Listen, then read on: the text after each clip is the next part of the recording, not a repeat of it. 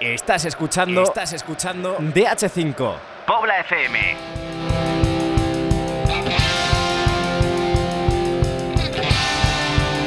DH5 de Pobla FM. Escribimos el futuro. Muy buenas y bienvenidos una semana más a la voz de la DH5. Y hoy ha salido la luna llena porque tenemos aquí a dos lobos, pero antes de ir con ellos, vamos con nuestros colaboradores, nuestra querida Irene Justres, que está de vuelta ahí agazapada. Muy buenas, eh, estoy aquí, cuantísima gente y cuánto me alegro de veros de nuevo. Tenemos ahí un papel casi secundario, ¿no? Un poco metida a presión. bueno, el que se hace hueco también es Miguel Casado, muy buena. Buenas, ¿qué tal? Hoy vengo a quitarte el micro. No, compartiremos, espero que no me lo arrebates del todo, ¿eh? Si no, vamos a tener aquí un problema. Con quien no tengo problemas nunca es con Raúl Ramírez. ¿Cómo te presento? ¿Colaborador, jefe de prensa de la Darbe? ¿Cómo, cómo quieres ser presentado? Como tú quieras. Bueno, vamos a dejar en que es el mejor cronista del Urina Darbe de Pobla FM. Y el único, ¿no? Por eso es el mejor. y a los mandos nuestro querido David Bro, ¿qué, qué gesto nos haces hoy? Hoy un besito. Así que enseguida vamos con otro programa más de La Voz de DHCO.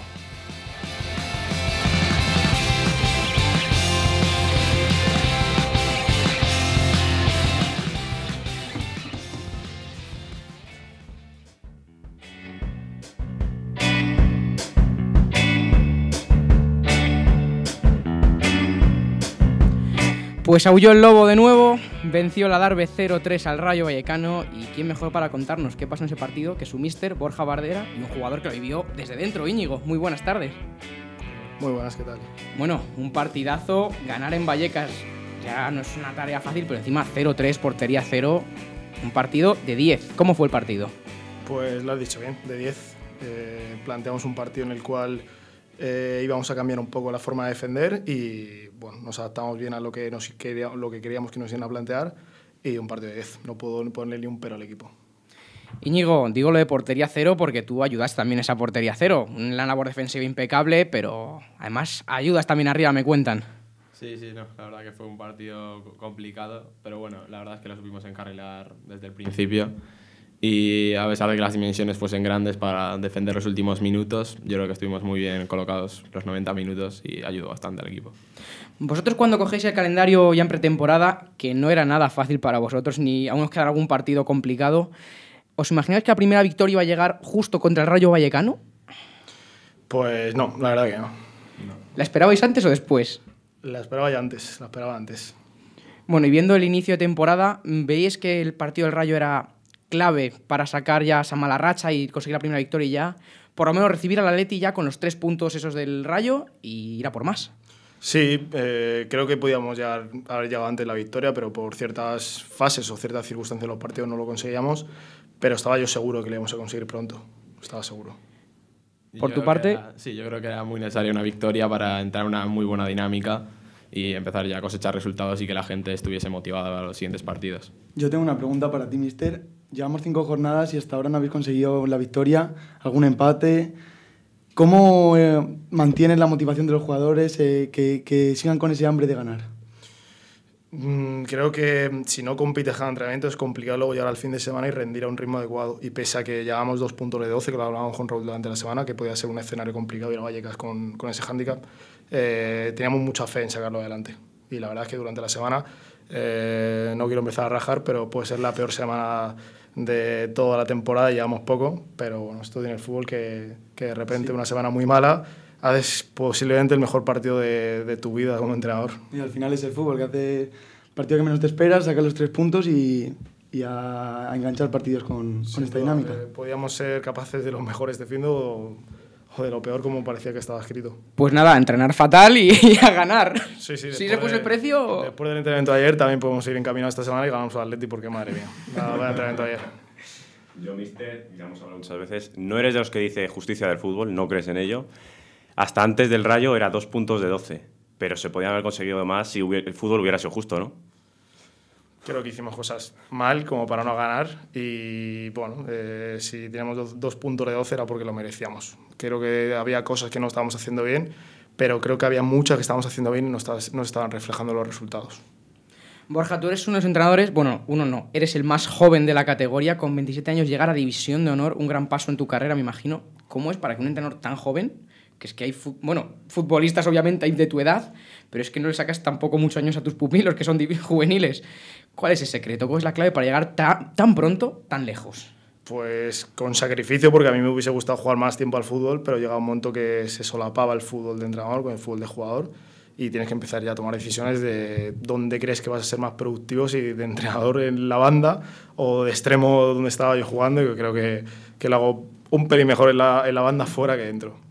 Tú, Íñigo, ¿cómo ves que tu entrenador te saque 10, 11, 9 años, depende de los, los años que sois? A ver, el año pasado nuestro entrenador, que era Javi Vázquez, tampoco le sacaba mucho Javi más. o Vázquez solo? Bueno, Vázquez, que, le, molestaba que le llamásemos Javi. Pero tampoco nos sacaba mucho y al final hace como más ser más cercano al entrenador, tener, o sea, estar más próximo en cuanto a edad y yo creo que lo llevamos bastante bien. Tú ya estás el año pasado en el equipo, pero Borja, tu caso es también especial porque el año pasado empieza la temporada siendo el segundo entrenador del Alcobendas, que es un Liga Nacional. ¿Cómo se puede dar el salto de un segundo entrenador de un Liga Nacional al primer entrenador de un División de Honor? Pues veníamos de estar en el Sanse Autonómica, después de hacer una temporada, eh, a mi parecer, buena hasta cierto punto. Eh, llegamos a Alcobendas con Bryce, que con Bryce y Beto Gonchal hicimos un buen, un buen cuerpo técnico ahí en Alcobendas. Pues llegó la oportunidad de enero de llegar al primer equipo de la Darbe, eh, muy seguidamente de ayudar de una manera peculiar al juvenil B que estaba en una situación bastante mala. Y a partir de ahí, pues eh, creo que el trabajo se hizo bien.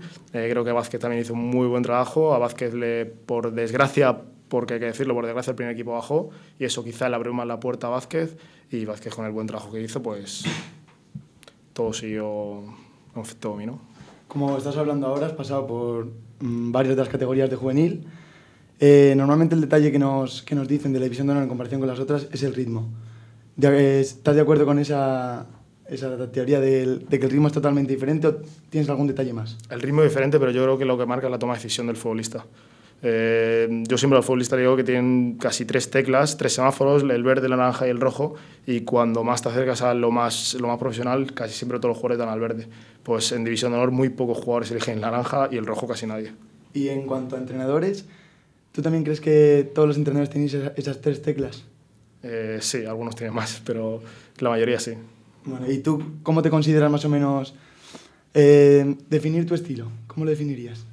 En, cuanto a... En cuanto a estilo de juego entrenador.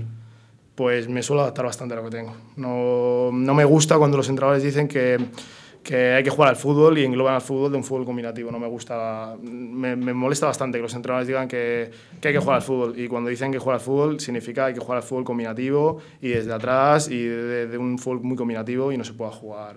Eh, yo he visto a los equipos de Quique Setién jugar muy mal, a los equipos de Guardiola jugar muy mal y al, y al contrario, a los equipos de Guardiola jugar muy bien, a los equipos de Mourinho jugar muy bien y jugar muy mal. Entonces creo que el jugar bien al fútbol creo que tiene que ir ligado a, a, un entrenamiento, a un modelo de juego, a que tu equipo crea que se debe jugar así y a que luego se plasmen los partidos, porque está bien hacerlo los miércoles, pero luego hay que hacerlo los fines de semana. Mira que es difícil verlo en División de Honor, pero este año eras tú más veterano que tu entrenador, porque tú ya estás el año pasado, como habéis renovado dos chicos, si no me equivoco, solo, sí. y seguido dos chicos. ¿Qué labor tenéis este año, además de ser los líderes del vestuario, los capitanes?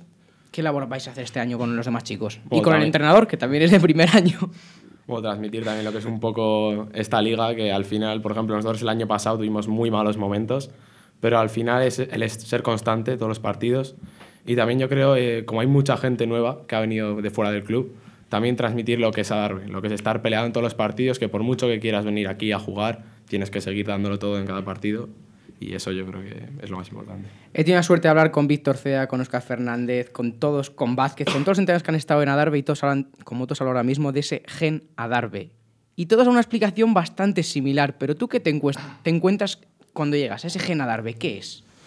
Pues es que yo también voy muy ligado también a la época de Víctor y demás. Yo desde que, desde que pisé a Darbe en tercera hace seis años, eh, me encuentro un equipo que no le gusta perder ni, ni, una posesión, no le gusta perder ni un doble área. Eh, te metes a arbitrar un doble área y te llueven los, los gritos, los insultos. Me recuerdo un, un fútbol tenis que hicimos en pretemporada hace muchos años y casi me, me mato con Héctor. Con Héctor en un, en un balón que yo digo que sale, él dice que no, se vuelve loco hacia mí, yo le mando a la mierda y nos liamos a gritos los en dos. un entrenamiento. En un entrenamiento de pretemporada.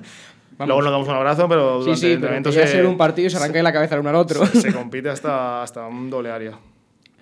¿Tú ayudas a inculcar también como jugador dentro del vestuario ese valor, ese genadarbe a los demás chicos? Sí, en la medida de lo posible es lo que tratamos. También a Juárez, que estuvo el año pasado, también sabe lo que es este vestuario y pues tratamos de inculcarlo a los que vienen nuevos. Y la verdad que es algo que poco a poco hay que ir metiéndoselo a los chavales. Porque al final debe ser difícil adaptarse a un estilo de juego como es el adarve, porque es un juego siempre de, como dices, ir a por todas, de esfuerzo máximo, de no se puede negociar nada de ese esfuerzo. A los chicos le puede costar un poco, como dicen con el Atlético Madrid del Cholo, que cuesta siempre entrar un poquito en dinámica. ¿Lo habéis notado vosotros? Sí, y además los jugadores que vienen de fuera les cuesta las primeras semanas. De hecho, hay jugadores que todavía les cuesta adquirir ese, gen a Darby. Hay gente que todavía no está al nivel de lo que, de lo que nombra Darby. Hay jugadores de la plantilla que todavía no tienen ese gen, que les falta esa chispa, que les falta esa competitividad, que aún no están al ritmo de lo que puede estar a lo mejor eh, un Beja o lo que puede estar a lo mejor un, un Íñigo o un Juárez. Les cuesta. Y puede que haya sido esa falta de intensidad en algunos momentos, ese no entender todavía el Genadarbe, el no haber ganado, por ejemplo, en Santa Marta, que se mereció, el no haber conseguido al menos el empate en Extremadura, que se mereció. ¿Puede ser eso? Parte al menos de la culpa. Sí, puede ser parte al menos. Creo que cuando ganábamos en el 75 en Extremadura 0-1, pues faltó un poquito más de, esa agresividad, de ser leer los tiempos, eh, seguíamos con el equipo muy abierto, seguíamos siendo perdedores de duelos y, puede ser que nos matara esos primeros partidos, esos puntos. Mm, hablando de primeros partidos, os habéis quitado ya al menos las dos salidas más lejanas, si no me fallan el cuenta kilómetros, Badajoz y Almendralejo. ¿Eso creéis que es bueno a estas alturas o mejor haber jugado después ya de la segunda vuelta? Bueno, a ver, nunca se sabe. También el año pasado nos tocó ir dos veces a Extremadura por aquel lío que hubo. lo vas a contar. Sí, sí, por eso. Pero bueno, también yo creo que estos dos viajes así muy seguidos a principio de temporada vienen muy bien para hacer piña en el equipo y conocerse más la gente y tenerlos a principio de temporada ayuda a acelerar ese proceso. Yo luego de Piña le voy a preguntar una cosa que hicieron en pretemporada, pero continúa. Yo, para cerrar un poco el capítulo de este gen Adarve, podemos decir que es un gen que marca las diferencias, porque el Adarve, sobre todo en las últimas campañas, era un equipo que parecía que estaba descendido, que parecía que iba a bajar, que no tenía recursos, que tal. Y estaba el año pasado, me decías tú, 22 jornadas en descenso, que se dicen pronto porque hay 30, pero al final es salva es el Genadarbe lo que al final dices, a lo mejor no tenemos tanta calidad como este equipo, a lo mejor no, pero tenemos esta lucha y eso no va a dar salvación. ¿Es el mensaje que transmites tú en el vestuario? Pues sí, mm, además lo has dicho muy bien, los dos últimos años se salvó en Aravaca, contra la Aravaca la última jornada y contra el año pasado en el Leganés. Sí, sí, estaban los dos, o sea, te puedo decir. Dos. Sí, sí. Por eso, eh, yo creo que sí, más que incluso el año pasado, recuerdo el año pasado no sé si estabais a seis puntos en Navidades estábamos a seis puntos de la salvación. En Navidades se perdió con el Diocesano. Con el Diocesano el último partido antes de irnos. Venía al Madrid. Y venía, íbamos a Madrid en enero. yo recuerdo... Pero la segunda vuelta perdimos en casa contra el Atleti y ya está. El resto de partidos... contra el, el Aravaca, que fue el Aravaca en casa. mereciendo ganar empatasteis, que fue lo que os volvió a hacer mirar para abajo, pero Vázquez y el cuerpo técnico y los capitanes dijeron eh, que queda una jornada, hay que ganar sí o sí, depende de otros resultados, pero tenemos que ganar fue darle la chispa, dijimos, bueno, mira, mejor. Así nos, nos la jugamos en la última jornada. Más emoción. Bueno, ahora ya estando a uno o dos puntos de las salvaciones y dices, ¡buah! Dos puntos, eso no es nada.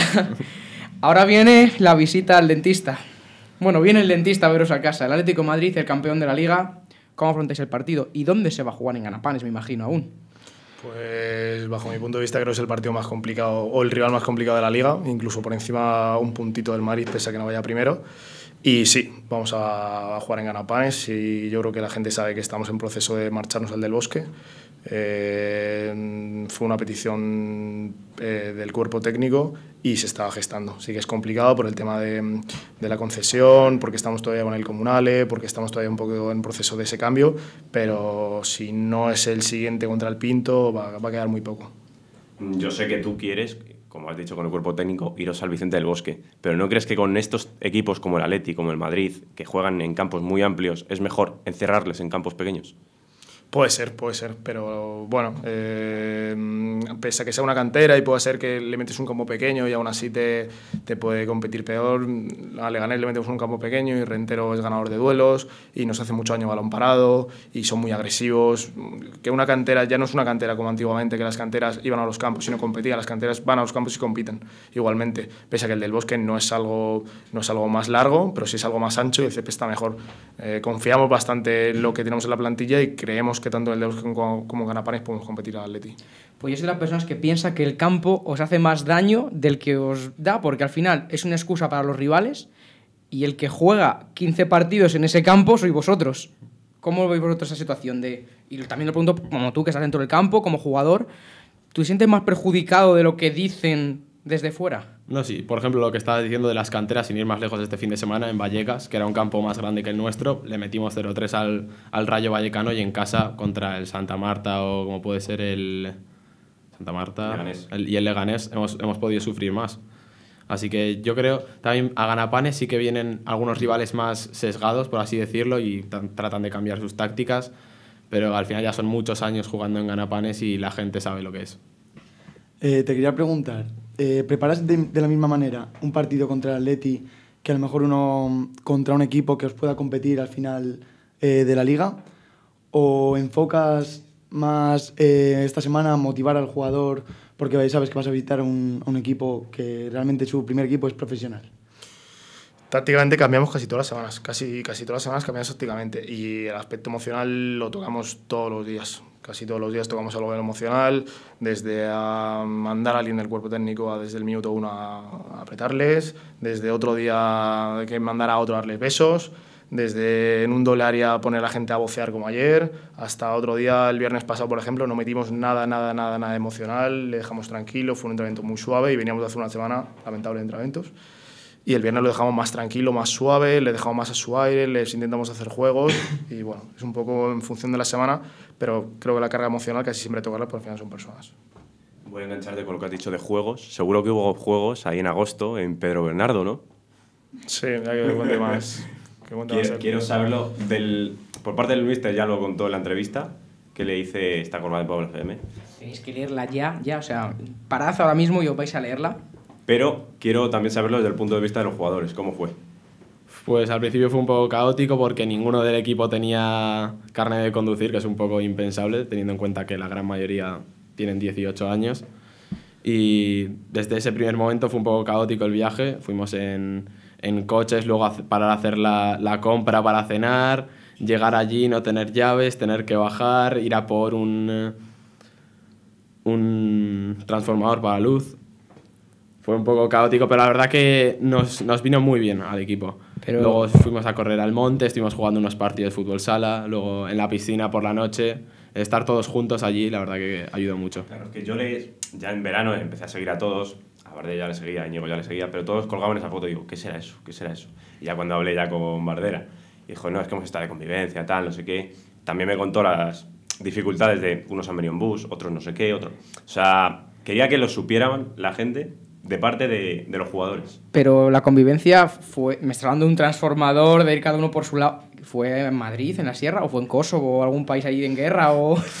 Porque ya ese punto de necesitamos un transformador para tener luz, malo, malo. ¿Dónde fue la pretemporada? Fue, fuimos a Ávila, un pueblo muy pequeñito, eh, no había luz, en esa finca no había luz.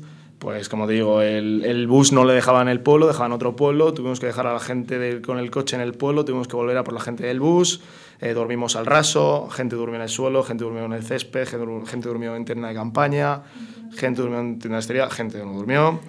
Eh, yo estaba en el portátil viendo vídeos hasta las 5 de la mañana, había gente que estaba viendo la casa de papel por ahí.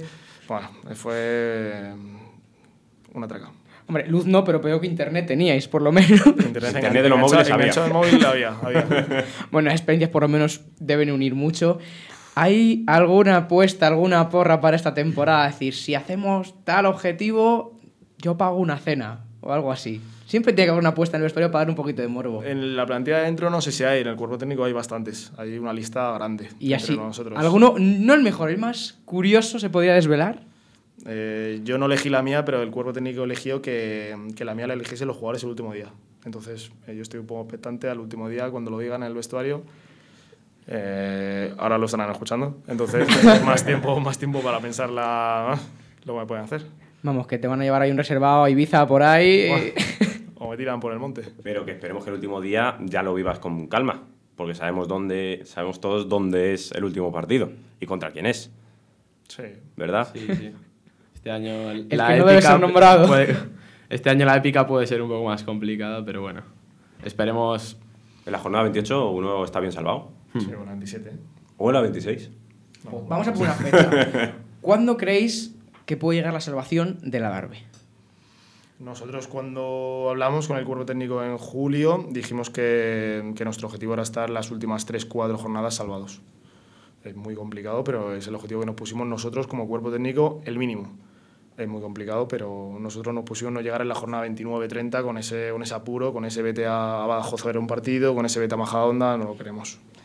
Bueno, pues habrá que empezar dando la campanada este fin de semana. ¿Os veis capacitados para tumbar a todo un Atlético de Madrid? Otra más campanada, perdona que te corrija. Bueno, ya tumbar, tumbar al Rayo. Han tumbado a uno, ahora van a por el segundo. No, no, han tumbado al Rayo, además, ya hemos dicho antes que no lo han tumbado, lo han. Lo han noqueado. Lo han noqueado. Al líder, bueno, al líder no, perdón, al campeón, al vigente campeón, ¿cómo, cómo lo veis? Eh, igual de difícil que lo veíamos la semana pasada ante el Rayo Vallecano en Vallecas, pero es que confiamos mucho en, en, lo que cree en el equipo. El equipo cree mucho en, en ser capaz de ganar cada partido, cada acción y estamos eh, capacitados para poder lograr los tres puntos en, en Ganapanes. Yo bueno, sigue, sigue, Íñigo. Yo creo que es hora de hacernos fuertes en nuestro campo, como es Ganapanes, y eh, hacer buenos partidos, como el año pasado que empatamos al Real Madrid en casa, ganamos al Rayo, yo creo que es muy buen momento después de la victoria contra el Rayo para dar la campanada. Mm, procedo a leer un tuit del señor entrenador que a mí me llamó mucho la atención y me encantó. Tras ganar al Rayo, han pasado 568 noches entre dos fotos que colgó para volver a sentir esa sensación que se tiene al ganar. Gracias, equipo. La leche. O sea, no me quedan palabras para decir, ole, Borja Bardera, ole. ¿Por qué te dieron esas ganas de decir por fin ya la victoria? ¿O a qué surgió el tuit? Desde que empezamos la liga tenía escrito el tuit.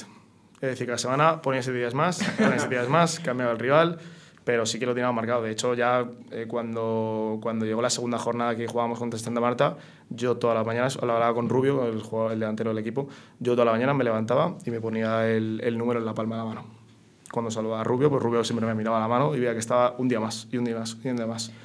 Y por fin lo conseguimos y creo que, como le decía a los jugadores después de acabar el partido, creo que es un recuerdo imborrable ganar 0-3 en Vallecas, no sé cuántos equipos lo han hecho, pero de la forma que lo hicieron, con esa personalidad y después de tanto haber sufrido las semanas pasadas, creo que es para que lo recuerden porque es complicado que lo repiten alguna vez ellos en la vida.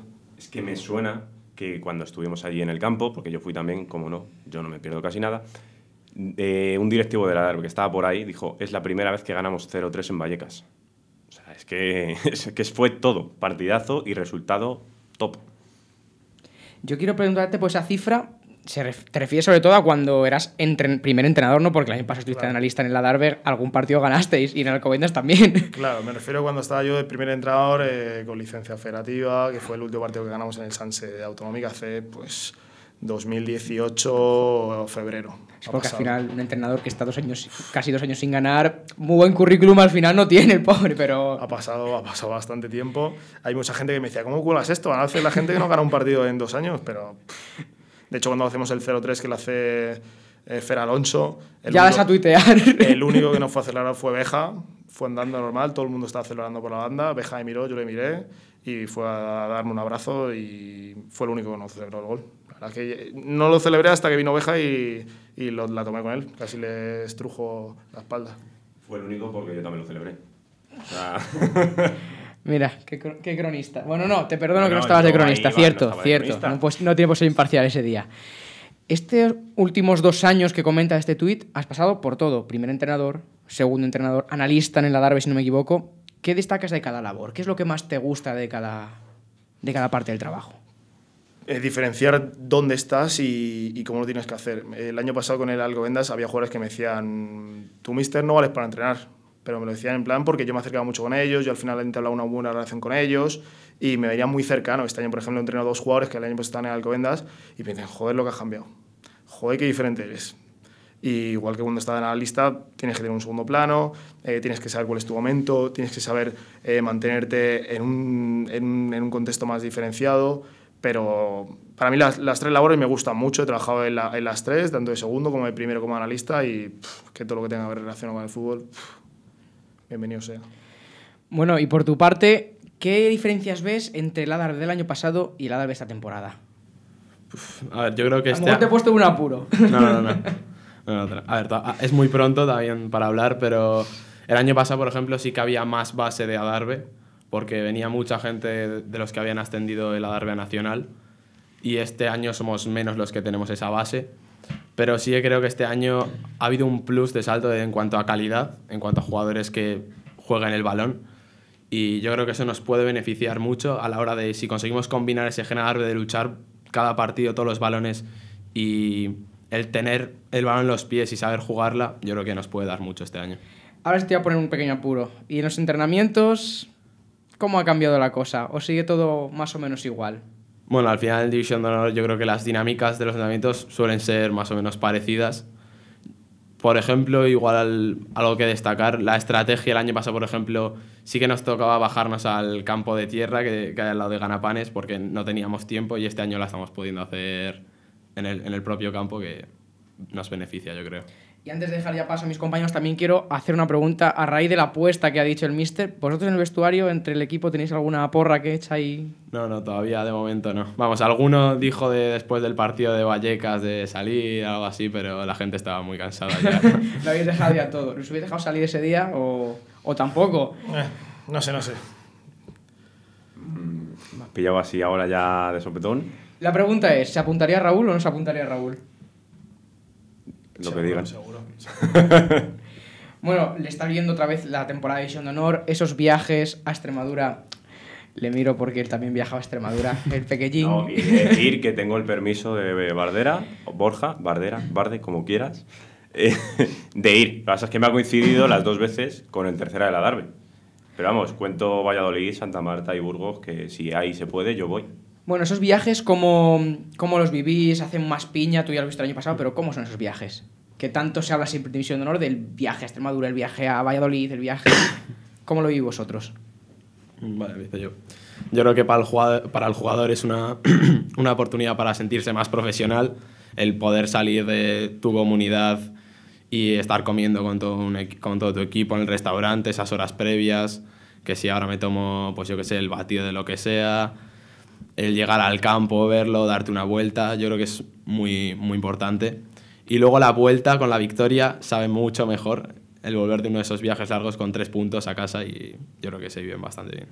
Si no me equivoco, eh, vuestro primer equipo está en tercera división. Eh, quería preguntaros si la dinámica de los jugadores, sobre todo, ¿subís a entrenar con el primer equipo alguna vez? Eh, ¿Tenéis algún contacto con ellos? Eh, este año hay un, pequeño más eh, contacto porque Vázquez el año pasado estaba en el juvenil A, entonces hay más contacto conmigo. Yo estaba echando la mano al juvenil B, pero la dificultad de, del primer equipo es porque eh, Adarve entrena por la mañana. Entonces, bueno, los jugadores tienen que entrenar, que estudiar por la mañana y eso dificulta un poco. Sí que, que hacemos permisos, el año pasado hacíamos permisos para que el jugador pudiese faltar y pudiese ir a entrenar, pero de momento aún no. A ver, que van a hablar desde la cueva, a ver si Sí, salen. Hola, hola, ¿qué tal? bueno, yo os estaba escuchando, que sabéis que me encanta escucharos, me encanta escuchar la voz de DH5 y más cuando vienen protagonistas tan interesantes como los que tenemos hoy. Os he estado escuchando ese ratito en el que habéis hablado de esa primera convivencia y cuando habéis hablado de ese gen Adarve y me pregunto yo también si a lo mejor eh, eso de que seáis tan equipo, que no haya a lo mejor como en otros, en otros equipos de cantera que a lo mejor hay más egos, más personalidades fuertes, más rocosas. A lo mejor también con eso competís, es una herramienta de, de la Darbe. Yo creo, para empezar, que eso fue lo que nos dio la salvación el año pasado, porque igual no teníamos una calidad abrumadora, pero el dar, dar todo lo que puedas porque tu compañero no tenga que correr el doble por ti, yo creo que nos dio muchos partidos. Y al final en la derrota, que es cuando la gente puede desconectarse más o decir, bueno, ya estamos descendidos, es cuando más estamos ahí y yo creo que nos ayuda mucho. También hemos escuchado que tenéis un mister que vale para todo, que lo mismo es analista que segundo entrenador, que lo que quieras. Eh, ¿Eso también se nota en vuestro comportamiento y en vuestro día a día con él? Bueno, al final tener un entrenador que, que tenga todas las visiones y también el haber sido jugador y hace 10 años, que es un periodo más o menos cercano, ayuda a poder entendernos a nosotros y nosotros saber lo que nos puede pedir él. Borja, yo me imagino que tú también como exfutbolista también se, te será más fácil ser empático con ellos y ponerse en su lugar.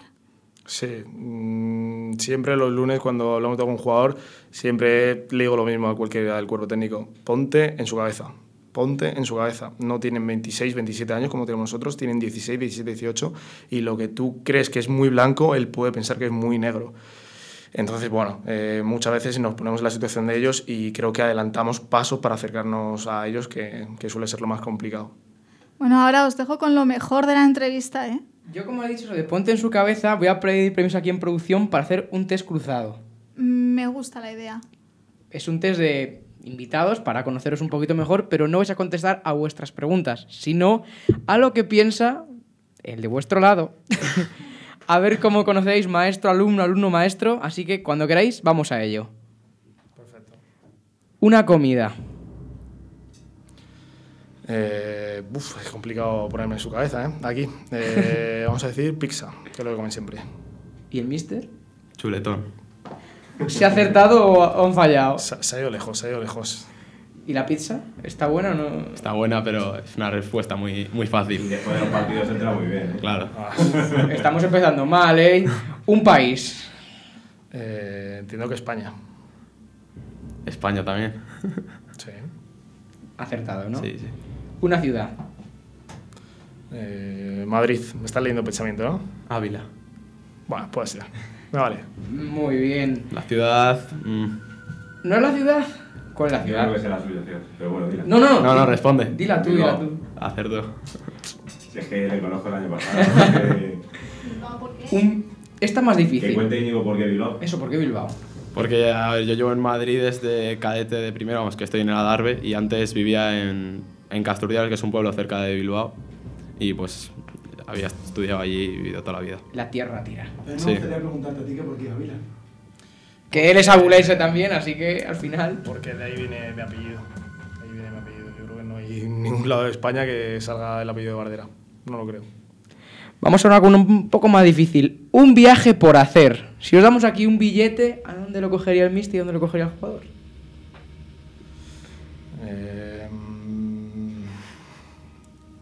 Fuera de Ganapanes, seguro. No te gustaría estar en Ganapanes un viaje. Irte fuera de, de lo que es Madrid Centro, seguro. Irte a Estados Unidos. ¿Por qué no? Y pues irte a Australia. Pues sí, la clavo. ¿Y Estados Unidos también? ¿Por qué no? Sí. No, no he viajado La- la- nunca. La clavo. Un grupo de música o un cantante, un DJ, etc. Eh, Íñigo seguramente cualquiera que salga a las 3 de la, de la noche de la discoteca, seguro. O algún cantante de reggaetón, seguro. Pues según lo que venía en el coche, lo mismo digo. Se, se lo he puesto a posta porque sé que le va a gustar, se lo he puesto a posta. Pero Mister, ¿eres reggaetonero o no eres reggaetonero? Eh, es la pregunta. buah, es que escucho de todo. Escucho de todo y no escucho de nada. O sea que bueno, si lo ponen no me voy a quejar. Bueno, ¿qué canciones pondréis antes de un partido? Eh, yo cualquiera que no se pongan ellos en el vestuario. Yo, Gol, de Cali el Dandy. ¿Cuál es la película favorita del otro? Eh, Íñigo no creo que vea muchas películas. No sé muy decir. No, ¿no? Uf. Alguna de darle mucho al coco. no sé, no sabría qué responder. ¿Cuál es la...? Cualquiera del coco. Me gusta cualquiera de fútbol, cualquiera de... Me gusta un poco de todo. Esta, a ver cómo sale. Un libro. Tú lo tienes fácil. Cualquiera de fútbol. Muy bien. Y tú lo tienes fácil o no tan fácil. Tú, pues, Sí, eh, no sé, o sea, el- Sí. la historia del Bilbao, la historia de la Real Sociedad, no sé. De la Real, uff. Sido un poco. Estas, como sean más personales, pues la contestéis cada uno. ¿Quién os inculcó vuestra pasión por el fútbol? Eh, un poco todo el entorno, pero sí que es cierto que la pasión por entrenar a mí me la, me la inculcó Víctor Cea. Yo no sabría decirte, yo creo que desde pequeño jugaba al fútbol y tampoco. Mi padre seguramente, pero tampoco te podría decir un referente claro. Un sueño de infancia. Eh, iba a decir vivir del fútbol, pero puede sonar muy mal, pero trabajar, trabajar con el fútbol toda la vida. Yo diría lo mismo, poder vivir del fútbol. Volvemos a cruzar las respuestas. El equipo de favorito del contrario. ¿Cuál es? No me vale a Darbe. El Madrid. De Íñigo vamos a decir... Eh, el Comodín. Yo diría Bilbao por Bilbao. tirar la, la Sí. tierra. Sí, sí, sí. Bilbao. ¿Y acertado con el Madrid? Eh, no sé, no sé, no me acuerdo. no me acuerdo. Un gol. ¿Cuál es el gol que marcáis en vuestra pared? El de Fábregas en los cuartos de, de la Eurocopa 2008. Iniesta, el Mundial. Un ídolo como jugador. Figo. Aduriz. Un referente en los banquillos. Eh, ¿Profesional o amateur? De los dos. Profesional Bordalás y amateur Víctor Cea. Yo diría Javi Vázquez. Como hacen la pelota algunos.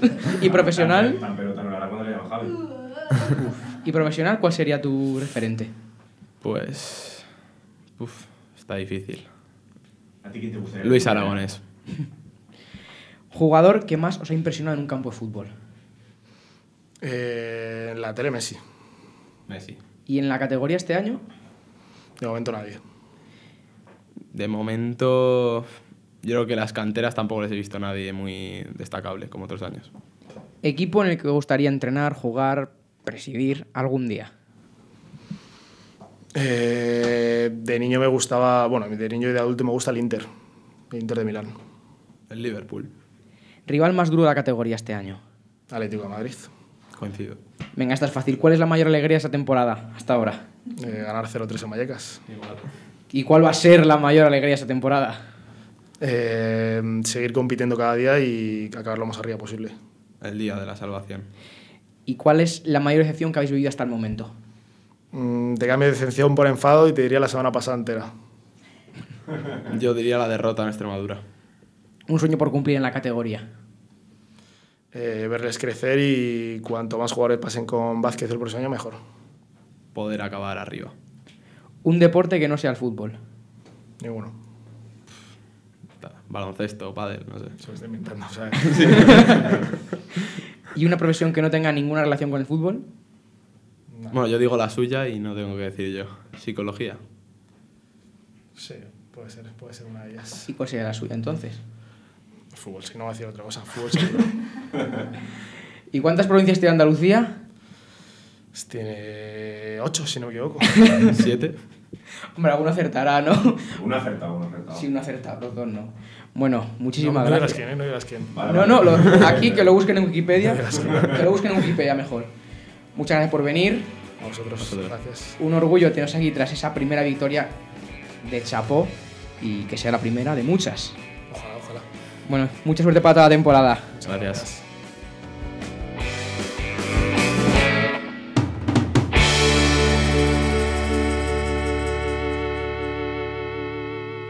DH5 en Pobla FM. Pobla FM.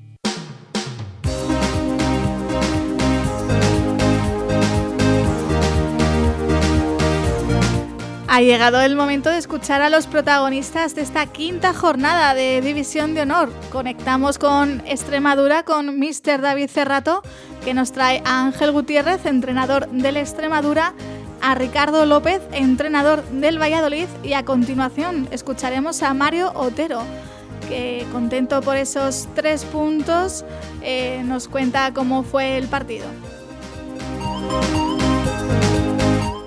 Bueno, estamos con Ángel, entrenador del Extremadura. Primera derrota de la temporada en casa contra un Valladolid que ha sido más efectivo. Sí, eh, como tú bien has dicho, eh, la valoración es muy negativa porque eh, nos han hecho un gol que ha sido por pequeños detalles y creo que es muy, muy evitable, pero bueno, al final el equipo ha intentado, se ha precipitado en algunos momentos y, bueno, y hoy pues han tenido mucho acierto, cada vez que llegaban a portería era gol y, bueno, a, recomponerse, un resultado doloroso, pero bueno, esto es fútbol, son tres puntos, da igual perder 0-1 como, como 0-7 porque al final son tres puntos lo que va a en la clasificación y nada, a seguir trabajando, a intentar recomponernos lo antes posible para que la semana que viene pues cambiemos la cara. ¿Qué crees que ha faltado, sobre todo, sobre todo defensivamente hablando? Sí, creo que defensivamente no hemos sido lo contundente que estábamos siendo de aquí para atrás. eh, se nos han visto muchas carencias esta semana y bueno, al final pues a, animar a los, a los chavales a, intentar recomponerlo lo antes posible y, no queda otra que, que, cambiar la cara. Así que no vamos a sacar los, los, pies del tiesto, como se suele decir, ni éramos tan buenos antes cuando hemos ganado, cuando no hemos perdido las cuatro primeras jornadas, ni tampoco somos tan malos ahora. Entonces vamos a, sacar valoraciones positivas, que, que siempre las hay, y, y a intentar mejorar los errores. Vale, pues muchas gracias y suerte para la semana que viene. Muchas gracias a vosotros, un abrazo. Estamos con Ricardo, entrenador del Valladolid. Bueno, victoria abultada, sobre todo efectiva. No sé qué, opinión tienes tú del partido. Sí, eh, hemos salido muy serios. Eh, mi equipo, el plan se ha seguido a la perfección. Hemos jugado desde atrás. Sabíamos que ellos se meten en 4 a 4-2, que, que el bloque de dos líneas de cuatro se, esperan más atrás y son los dos puntas los que salen a, tapar la salida del balón y entonces yo creo que ahí he creado superioridad y, entonces en todo momento pues hemos tenido el balón, hemos llegado y fruto de la insistencia pues nos ha llegado el primer gol y luego en el segundo tiempo pues hemos salido igual de metidos, igual de entonados con una efectividad que no suele ser normal, la verdad te lo digo. Eh, y bueno, pues lo bonito es que sale el trabajo, sale la estrategia y, los chavales hacen todo lo que le pedimos y están convencidos. Y prueba de ello, pues, pues el, buen partido que hemos hecho. Quizás el comienzo no fue el esperado, con malos resultados, bueno, malos resultados, no, no sacando victoria. Ah. Lo de hoy hace un, es un punto de inflexión. Bueno, pero hay que seguir. Nuestra asignatura pendiente es ganar en casa. Llevamos dos de dos perdiendo.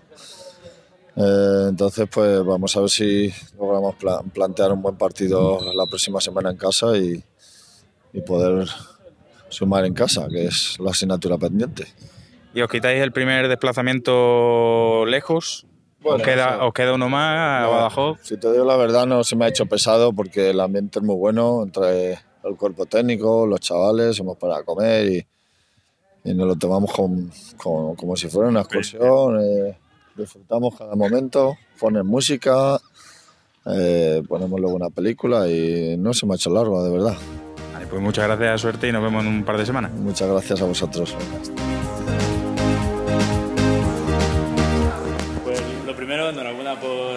Victoria y por los tres puntos. Muchas gracias. ¿Cómo has visto en general al equipo? Bueno, conocíamos las muchas virtudes que tiene, eh, que tiene el Bajada Onda y bueno, hemos preparado esta semana hemos preparado el partido de una manera diferente, porque bueno, creo que habitualmente somos un equipo que intentamos explotar nuestras virtudes, pero esta semana jugamos contra un equipo que tiene, que tiene una filosofía de juego muy, muy marcada eh, y bueno, hemos intentado, hemos intentado eh, cambiar, cambiar nuestro estilo de juego, hemos cambiado incluso el sistema de juego para adaptarnos a ellos, para, para intentar eh, desvirtuar sus, sus virtudes.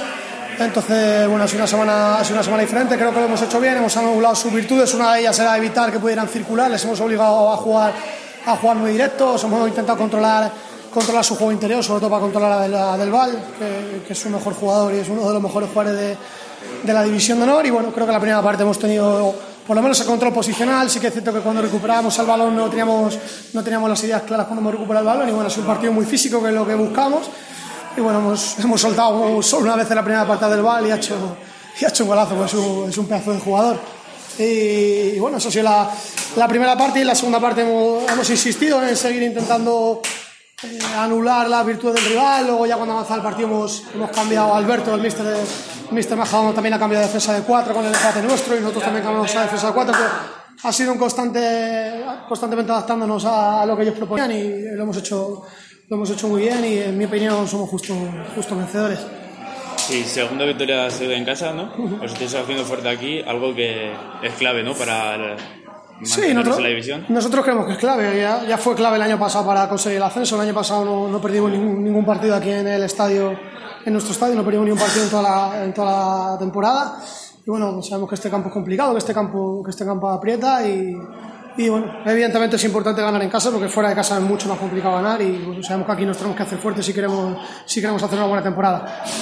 ¿Y ahora qué esperáis para el equipo en las próximas jornadas? Bueno, de momento celebrar esta victoria, que bueno, hay que celebrarla porque, porque no, es fácil, no es fácil ganar en esta categoría, cuando consigue ganar hay que celebrarlo.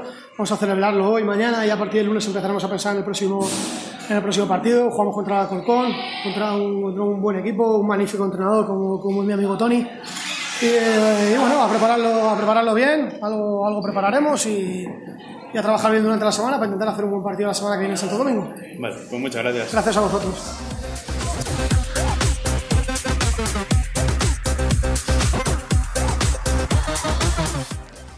Pues vamos con la sexta jornada que ya nos tiene los ocho partidos. Esta vez sí, esta vez tenemos todos. ¿Y por cuál empezamos?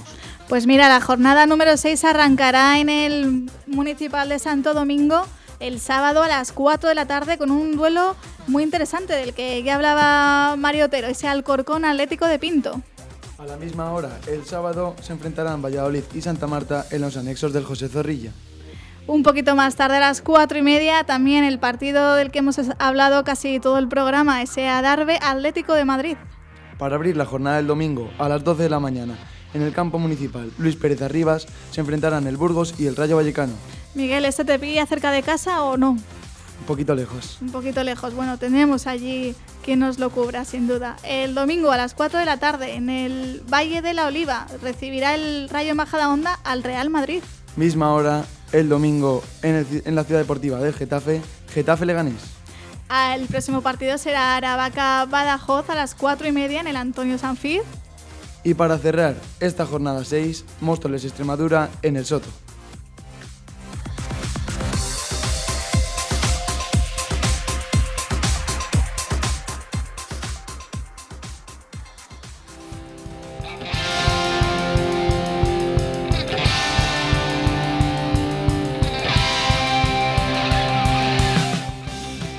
Con este pedazo de programa, con estos pedazos de protagonistas y con estos pedazos de compañeros, vamos a poner fin al programa de hoy de la voz de DH5, pero no os preocupéis, que de aquí una semana estamos todos empezando por Irne Yustres. Ojo que parece que se hace que son pocos días, pero se hace largo, ¿eh? A mí esta semana se me ha pasado eterna. Va a ir volando. ¿O no, Miguel Casado? Contando ya los días para volver aquí.